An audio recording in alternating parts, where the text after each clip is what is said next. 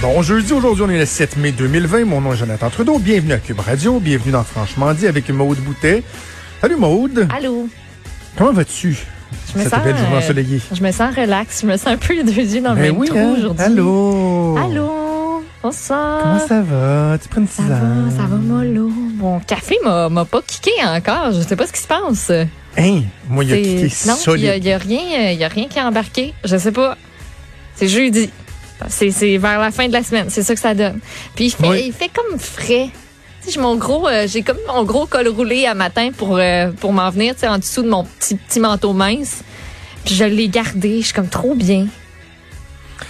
Ouais, en fin de semaine, il annonce frais. Hein? Je me Ça- sens ça va être froid euh, en fin de semaine. Moi, je poursuis euh, ma tentative de profiter du confinement pour euh, me remettre en forme et tout Mhm. ça, ou en tout cas compenser les, ex les excès du, du confinement. Ouais. Tu sais, dans le fond, pas ressortir du confinement plus en forme, juste moins. Maintenir un rythme Ouais, ça. acceptable. C'est ça. Tu sais, ça. Ça balance, ça date, là, ça donne comme une ou deux livres de plus à peu près. Bon, ça va. Ben, tu sais, en même temps, quand tu pèses 200 livres, là, une livre ou deux, là, tu sais, c'est ta chum, puis euh, tu prends un verre d'eau, puis ça fait la différence. Ou... Mais là, euh, je disais ça à ma blonde, tu sais, je disais, hey, c'est pas pire, j'ai juste pris nos deux livres. Elle dit, ouais, mais tu sais, des fois... Euh... J'en ai pas reparlé d'ailleurs. Elle me dit, tu sais, des fois, là, la, la balance, là, le poids, c'est pas tout, hein. Tu sais, des fois, c'est plus vraiment comme prendre les mesures, le tour de taille, puis... Ouais. Et là, je me demande s'il y avait pas un message là-dedans. Est-ce que ma blonde n'était pas en train de me dire, tu le vois peut-être pas sa balance, le gros, mais t'es en train de gonfler, là? Peut-être, mais une autre bonne mesure, je sais pas pour toi, mais moi, ça paraît dans ma tête.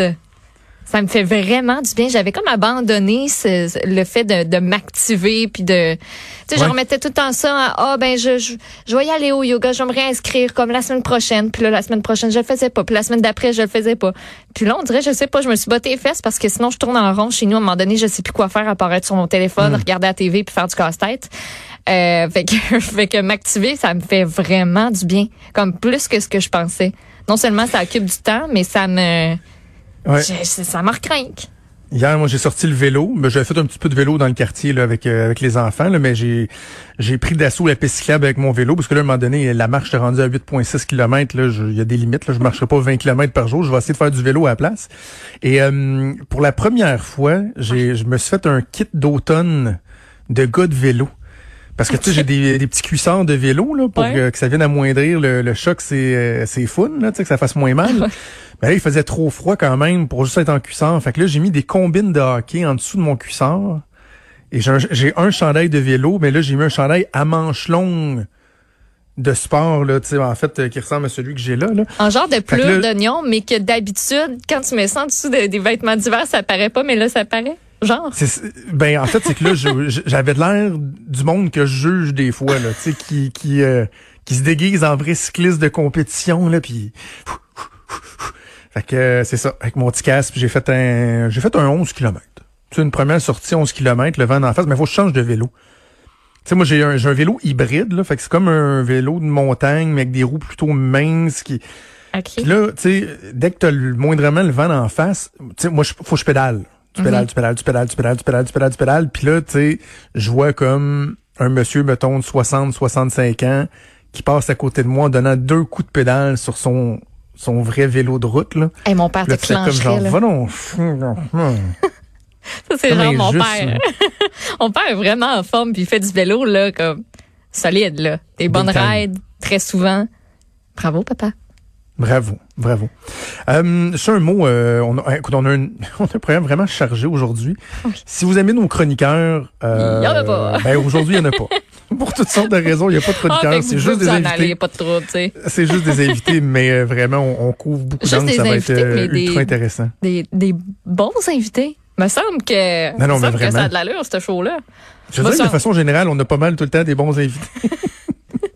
Oui, Je- oui. Mais tu sais, comme là, On tu va, on va le dire, là. quand, quand on regarde ça, mettons que tu sais, c'est comme, c'est le. Non, c'est, tout un line-up. C'est tout un line-up. Mais juste un mot sur le gouvernement. Donc, euh, euh, on, a, effleuré le sujet avec Richard tantôt, mais je, je pense à l'action du gouvernement depuis quelques jours et ça me ramenait cette scène euh, classique d'un film classique de Jerry Maguire avec Tom Cruise quand Tom Cruise dit à Cuba Gooding Jr. Help me to help you. Help me to help you. Aide-moi à t'aider. Moi, ça fait des semaines que je varlope les syndicats qui veulent pas, pas, pour le fun des varloper, juste parce que je trouve que c'est pas constructif leur travail, puis qu'on est dans une situation sans précédent, puis faut moduler le discours, puis pas juste voir le négatif, puis être en mode solution, pas juste en mode soulever les problématiques.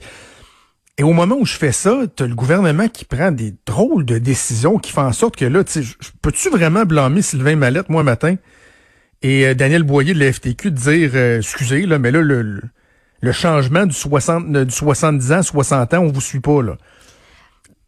non, on peut pas vraiment. Je pense que tout le monde est un, peu mêlé, puis de dire que c'est 60 ans, alors que même au Canada, la directive c'est 65. Il y a eu un calcul qui a été fait, on comprend, mais on peut-tu comprendre c'est quoi le calcul, puis pourquoi on n'a pas décidé de se laisser non plus une marge de manœuvre? je, je suis pas experte là-dedans, là, on posera la question à une de nos invités tantôt, mais... Mais je vais, je vais te donner mon hypothèse à moi, là, parce que dans les milieux médicaux, l'âge critique, le seuil critique, c'est 70 ans. Quand tu regardes, là, depuis le début, puis on en parle moins, parce que nous autres, on a parlé du 60 ans, mais c'est vraiment à partir de 70 ans qu'on sent que les effets euh, peuvent être vraiment accrus de la COVID-19. Mais au Québec, on a voulu ratisser plus large, être plus prudent que pas assez, mettre les, mm-hmm. euh, les bretelles puis la ceinture, puis au début, on a dit, hey, les 60 ans aussi. Et là, vraiment, le gouvernement, clairement, se rend compte qu'on va manquer de monde parce que la demande elle est plus grande que l'offre pour les places en garderie, pour les retours en classe. Mm-hmm. Ils se rendent compte que les 60 ans et plus, qu'on a peut-être protégé de façon excessive mm, pour être sûr, ben on aurait besoin d'eux autres. Mais le problème, c'est que si, mettons, il y a deux semaines, là, s'il avait commencé à, acheter du lest là-dessus, disant, regardez, on va se concentrer sur les 70 ans et plus parce que ce que la littérature scientifique démontre, c'est que blablabla, mm-hmm. je pense qu'on aurait comme conditionné les gens. Mais là, clairement, tu peux pas faire autrement que de le lier au retour en classe puis qu'il manque du monde parce que soudainement, trois jours d'avis, le gouvernement change son fusil d'épaule. Ça, ça fait mal. Ça fait mal. Et comme je disais à, Richard tantôt, je vais répéter mon image, là, le point de presse, le fameux point de presse de 13 heures, on avait l'impression depuis le début de la crise, c'était devenu comme un bon téléroman, là, dans le sens que les gens sont scotchés, veulent savoir ce qui va, se passer dans le nouvel épisode. Mais là, le problème, c'est que la gestion de la crise, elle aussi, elle commence à s'apparenter à un, à un téléroman, là, des revirements de situation, des coups de théâtre, des intrigues, du suspense. Mais c'est pas supposé d'être ça dans une gestion de crise. C'est pas supposé de dire, oh ben, si bol, celle-là, on l'avait pas vu venir. L'avais-tu venir, toi, chérie? Non, moi, j'avais pas vu ça venir pendant tout. Et tabarouette, hein? Je suis surpris, j'ai pas, fou!